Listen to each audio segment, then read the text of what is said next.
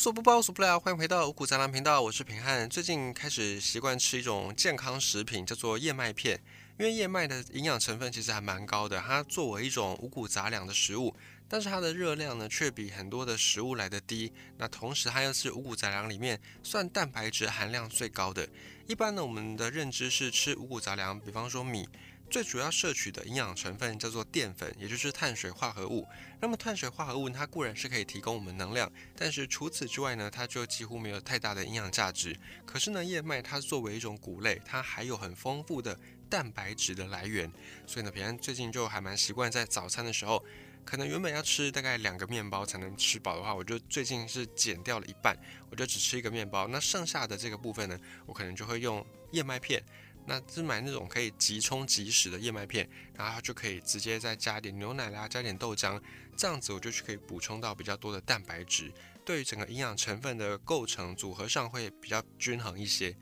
那么讲到这种牛奶或者是讲到豆浆，其实这个背后也可以分享很多很多的讯息。我们今天就特别来讲一下牛奶好了。关于牛奶能够讲的其实也蛮多的，包含牛奶不同的杀菌法会有不一样的。风味以及呢不同的杀菌法可以适用于不同的产品线等等等等。但我们今天比较想要着重的是在比较源头性的问题，就是到底为什么在几千种哺乳类动物当中，最后人类选择是喝牛奶而不是喝其他动物的奶？因为哺乳类动物其实很多动物都会产奶嘛，那为什么我们的老祖先们他们是选择牛奶呢？其实这个是有一点点凑巧，然后有一点偶然。然后最后才演变成我们喝牛奶居多的这个规则。除了牛奶之外，其实我们人类还会在喝其他动物的奶，包含水牛、山羊、绵羊、骆驼、驴、马、驯鹿，然后还有一些比较特殊的这个牛种，大概都是喝这些哺乳类动物的奶。可是呢，牛奶放眼在这些动物奶里面是产量最多的。目前全世界总产奶量，就是这些动物的总产奶量被人类所用的，其中大概百分之八十五是来自于牛奶。根据联合国的农粮组织统计，水牛奶、山羊奶、绵羊奶跟骆驼奶这四种动物奶是除了牛奶之外，全世界生产产量最多的四种奶。不过呢，这个产量跟牛奶完全不在同一个等级上面。我们举几个数字来说好了，中国是目前全世界生产绵羊奶最多的国家，在二零二一年，他们的产量年产量绵羊奶是一百二十七万吨，这是世界绵羊奶最高的产量。那印度呢？印度是产水牛奶跟山羊奶全世界最多的国家，二零二一年，印度的水牛奶产量是九千四百三十八万吨，那山羊奶是产了六百零七万吨，所以从这个。水牛跟山羊，你大概就可以知道说，作为哺乳类动物，牛跟羊体型本来就不是同一个等级，所以自然而然它们的产奶量也会有一定的蛮明显的差距。那么骆驼奶哪里产最多呢？骆驼这个动物就不是到处都有，它是比较需要在干燥的地方生存生长，所以在非洲的肯亚这个地方，人叫肯亚，人叫肯亚。那肯亚这个地方是全世界产骆驼奶最多的国家。同样的，二零二一年他们的骆驼奶产奶量是一百零六万吨，这个又比羊奶就产量又更少一些。而牛奶之所以会成为当今世界产量最大而且普及最广的这些牛奶的品种，就是因为它的产奶量高，再加上畜牧业的发展，还有食品加工技术的发展，以及欧洲的殖民者对整个世界经济的影响。那这边前面几个我们都很好理解，像是牛奶的产奶量高。或者是畜牧业发展，这个都跟牛本身有关系。可是为什么又扯到欧洲殖民者呢？感觉五谷杂粮很多的这个主题，很多篇章都一定要谈到欧洲殖民者。包括我们在前面才讲到的澳洲这个国家，也是跟欧洲殖民者有关系。牛奶也跟欧洲殖民者有关系，哪里都逃不出欧洲殖民者的手掌心。且听平汉细细道来。在我们的人类文明发展过程当中，有一个很重要的过程叫做农业，然后这个你应该已经知道了。人类的农业发展一直慢慢，原本是驯化植物，就是去挑选一些植物的品种，挑选一些偶然出现突变的，然后刚好是人类所需要的这样子一个过程，叫做驯化，就是把这个植物变成好像是人在培育的一样。后来呢，驯化植物还不够，就开始驯化动物。在驯化动物的那个年代，很早很早以前，当时我们的老祖先他们就会定期的去吃哺乳动物的奶类，嗯，在他们的这个分泌的乳汁，像是牛啦、绵羊啦、山羊。那这边要岔开讲一下，其实喝牛奶这个事情在我们现在来讲是稀松平常，可是呢，如果你在稍微用一些比较呃古老的角度去想，你就会可以得到一个蛮特别的问题，就是为什么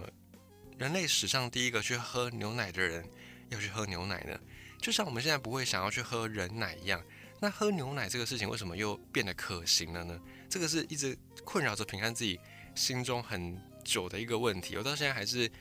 没有办法理解。就是我还是会喝牛奶，但我在喝牛奶的时候。也不太会有那种特别的感觉，可是有时候就会时不时浮现说，到底人类史上第一个去喝牛奶的人，他到底在想什么呢？有时候会有这个很有趣的问题。好，这边是岔开来讲，我们再回到我们的主题上面。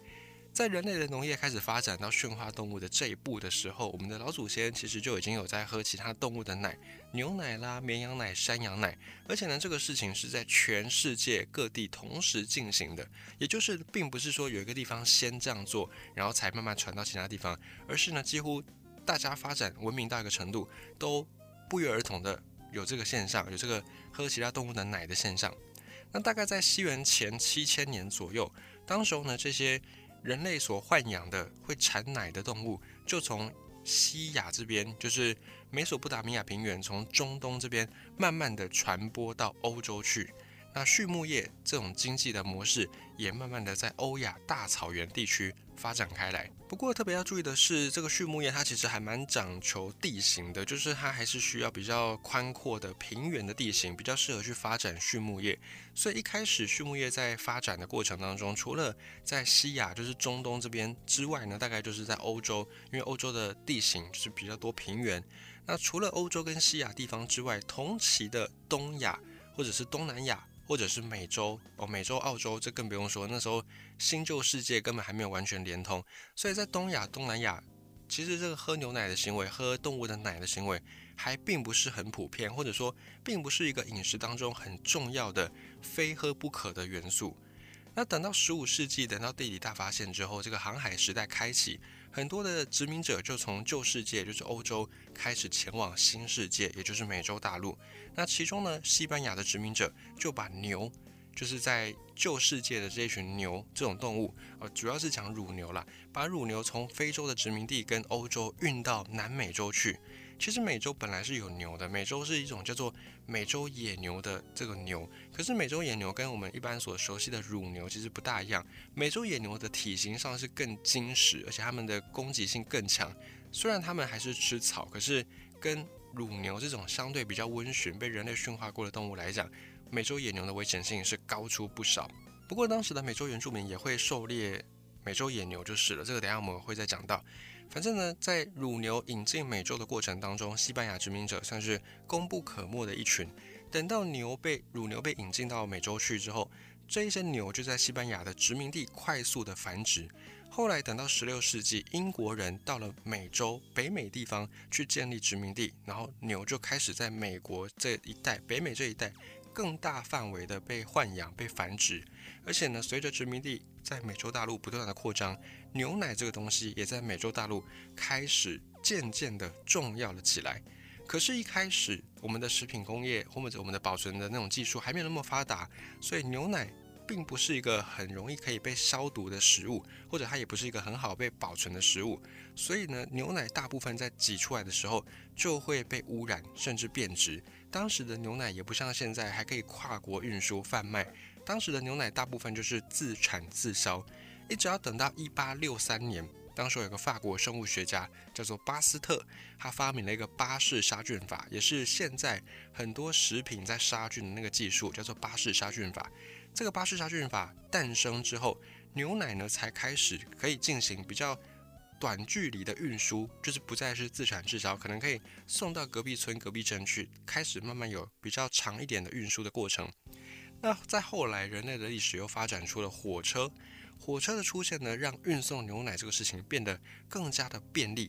然后再后来，冰箱的发明，让喝牛奶这个事情才变成了美国以及欧洲城市们的居民比较日常的饮食习惯。要不然以前要喝牛奶，除非你家是有在种田、有在养牛，要不然一般的平民百姓是不太会把喝牛奶这个事情当成是每天必备的过程。不过后来呢，就随着工业技术发展，随着微生物的技术发展，有这个杀菌法，有火车，有冰箱，才让牛奶慢慢的变成大家日常生活当中的必备的饮料。然后再后来呢，就发展出了所谓的利乐包这种无菌的包装充填技术，再又发展出了保酒乳，才又更加普及了牛奶人人都能喝的这件事情。那相对于牛奶，我们刚才讲到几个动物的奶，山羊奶、绵羊奶、骆驼奶，它们的产量就是没有那么样的高，所以养这些动物来去获取它的奶，就变成不是那么样符合 CP 值。况且呢，绵羊它还可以取羊毛，还可以取绵羊油。那山羊呢？你可以去吃它的这个羊肉。骆驼最主要是用来做运输的过程，所以你养这些动物只为了去获取它少少的奶量的话，那你还不如养牛。如果你的目的是为了要喝这些动物的奶，那你养牛可以说是最经济、最划算的。这个产量的概念大概是怎么样的？我们可以了解一下。一只奶牛就是乳牛，平均一年的产奶量是大概六千到八千公斤，也就是六公吨到八公吨左右。那一只山羊年平均产奶量是四百五十到六百公斤，还不到一公吨。那当然不同的品种会有一些差异，可是大概也就不会超过一千公斤就是了。绵羊呢也是会有品种的差异，产奶量也会不同，但是平均来讲，绵羊一年产奶量大概在五十到三百五十公斤，比山羊来的更少。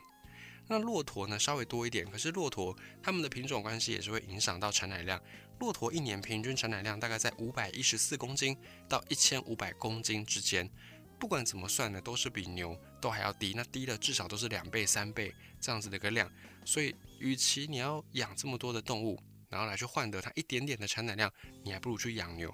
再是你要相对养牛，你可以给它吃干草，你不一定要让它吃新鲜的草，你让它吃牧草、吃饲料也可以。可是养羊呢，你就需要很大的一片草场。这个对于饲料、对饲养环境的需求都是更加严格的，那更不要说骆驼。骆驼并不是任何地方都随便都可以养得起来的，所以这些先天限制就导致大家养牛的数量是远远超过养羊、养骆驼的那个数量。好，这边呢顺带补充一下，跟欧洲殖民者有什么关系呢？也就是因为我们刚才讲到，开始驯化。动物这件事情先在西亚、中东一带开始进行，后来慢慢的传播到欧洲去，因为地形相对比较方便，所以就传播到欧洲去。所以欧洲他们很早就开始建立起牛以及养牛、产牛奶、用牛奶加工成各式的乳酪 cheese 的这样的一个一套生产经济制度。